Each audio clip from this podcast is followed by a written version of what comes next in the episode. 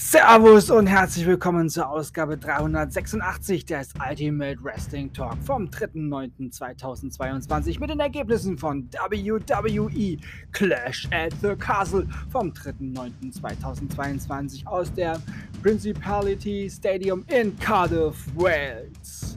Endlich ist es soweit. WWE Clash at the Castle. Nach 30 Jahren endlich wieder ein Premium Live Event in Europa. Und schon war die Stimmung besser als irgendwo sonst. Ich habe mich dazu entschlossen, keine zwei Versionen mehr zu machen von äh, Großveranstaltungen, sondern eine Mischung aus Kurz- und Langversion zusammenzustellen. Also die Ergebnisse und etwas, was um die Matches an sich noch so passierte und wichtig war. Los ging das Spektakel mit der Kickoff-Show. Madcap Moss und Street Profits besiegten Austin Theory und Alpha Academy. Und nun die Matches des Premium Live Event WWE Clash at the Castle. Damage Control, Bailey, Io Sky, Dakota Kai besiegten Bianca Belair, Alexa Bliss und Asuka. Das gesamte Match waren alle Damen aktiv, bis auf die untalentierte Championship-Rumträgerin Belair.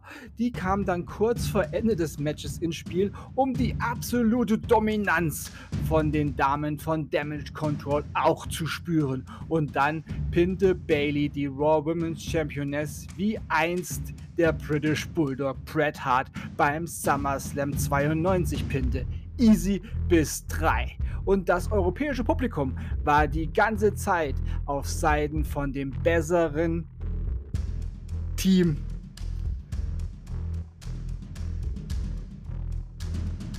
Und zwar der, der, der Damage Control, ja. Die Schwierigkeiten ähm, WWE hatte Schwierigkeiten, die lauten Buhrufe gegen die Humble-Frau Championess zu filtern. Ja, kein echter Wrestling-Fan mag Bel Air und das wurde heute Abend in Cardiff, dem Universum, auch lautstark gezeigt. Ja, die WWE-Tonleute hatten da wirklich Schwierigkeiten, die Buhrufe rauszufiltern. Intercontinental Championship Match. Gunther zerstörte Sheamus vor dem Match machte Ludwig Kaiser seine gewohnte Ansage und bevor er dann den besten Intercontinental Champion aller Zeiten vorstellte, gab er noch bekannt, dass Imperium wieder vollständig ist. Und dann kam Giovanni Vinci ins Spiel ins Bild und dann folgte der Ringgeneral und dieser dominierte Sheamus und bleibt der beste WWE Intercontinental Champion aller Zeiten in der Vergangenheit und für die Ewigkeit. 84 Days and still counting. WWE SmackDown Women's Championship Match. Liv Morgan besiegte Shayna Baszler. Liv Morgan hat mal wieder ein herausragendes Match abgeliefert. Zurzeit wirklich eine der besten Wrestlerinnen in der gesamten Wrestling-Welt. Edge und Rey Mysterio besiegten The Judgment Day Finn Balor und Damien Priest. Das war das schlechteste Match des Abends und in der Geschichte von allen Matches außerhalb der USA von allen Wrestling Promotions. Ray konnte noch nie was und das beweist er seitdem er die heilige Matte mit seiner Anwesenheit schändet. Aber Eddies Sohn hat dann Edge und Ray ausgenockt zum Ende. Grandios, Junge. Grandios. Beste Aktion. Danke, Dominik. Guerrero. Seth Rollins besiegte Matt Riddle. Und dann gab es den Main Event des Abends. WWE Undisputed Universal Championship Match. Roman Reigns deklassierte Drew McIntyre und bleibt WWE Undisputed Universal Champion. Austin Theory wollte, als beide im Ring lagen und der Ringrichter Charles Robbins außerhalb äh, des Rings lag, äh, benommen lag er da, den Money in the Bank Cover eincashen. Er rannte zusammen mit einem Ringrichter zum Ring und wollte dann die Transaktion offiziell machen. Doch bevor der Koffer zum Ringrichter wandern konnte, kam eine knallharte Rechte aus dem Publikum von Box-Schwergewichts-Champion Tyson Fury und gar nichts wurde eingecasht. Ja, Austin Theory sah da etwas äh, Sternchen. Er lag da am Boden und zuckte. Dann wollte McIntyre das Ganze durcheinander unfair nutzen, doch dann wurde der neu hinzugezogene Ringrichter von einem Mann mit Hoodie außerhalb des Rings aus dem Ring gezogen und dieser lüftete dann die Kapuze und es war ein weiterer Us, denn Solo Sikoa sorgte dafür, dass McIntyre nicht bescheißen konnte.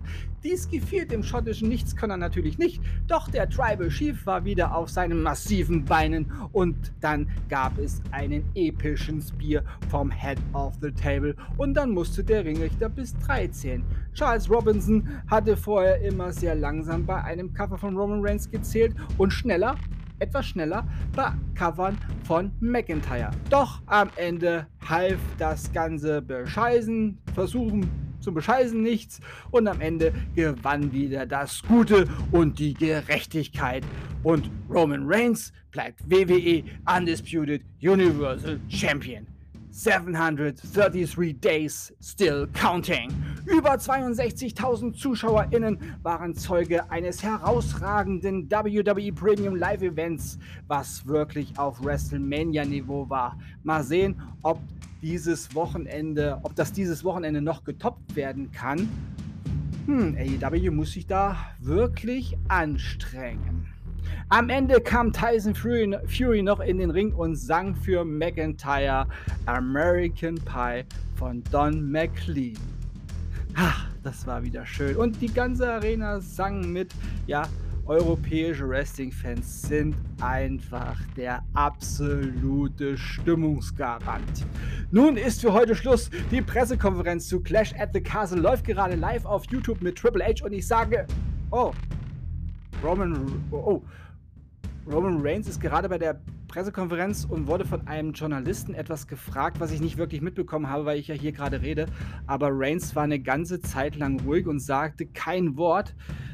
Uh, sein Blick verfinsterte sich, er stand dann auf und sagte, Acknowledge me zu dem Journalisten, nahm seine Gürtel und ging. Ja, ich glaube, der Journalist hat nun die Buchse voll. nun, sind WWE Intercontinental Champion Gunther, WWE SmackDown Championess Liv Morgan und Seth Rollins da und stellen sich den Fragen. Und ja, die hatten auch einigen Spaß. Ich habe jetzt äh, die Pressekonferenz natürlich schon bis zum Ende geschaut. Nicht, dass ihr denkt, ich hüpfe jetzt hier durch. Aber ähm, sie hatten auch ihren Spaß. Und äh, dann folgten noch Drew McIntyre und Tyson Fury. Ja, der kam einfach mal mit zu Picker.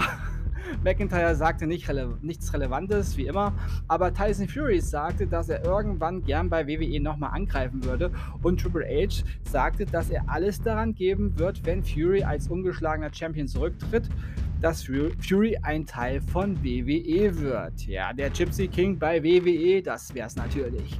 Triple H sagte auch, dass es in Zukunft weitere Veranstaltungen dieser Art überall in der Welt geben wird, denn es gibt viele ikonische Hallen und Arenen. Hey, Triple H, Hunter, wenn die unterklassige Liga NFL ein Spiel ihrer Eierläufer in der Allianz Arena in München zeigen darf, dann sollten die Verantwortlichen vom FC Bayern nun aber wirklich die Nummer von WWE wählen und sich für WrestleMania in der Allianz Arena anmelden und alles dafür tun, dass die stattfindet. Die geilste Arena der Welt hat es einfach verdient, das geilste und größte Live-Event der Weltgeschichte zu präsentieren. Olli Kahn ruft Triple H an, bitte! Triple H sagte auch, dass es keine andere Sportart gibt, wo die Verbindung Fans und Aktive so eng ist wie beim Wrestling und wie bei WWE. Und dem ist nichts, aber auch gar nichts hinzuzufügen. Außer, dass Wrestling-Fans die geilsten Menschen der Welt sind.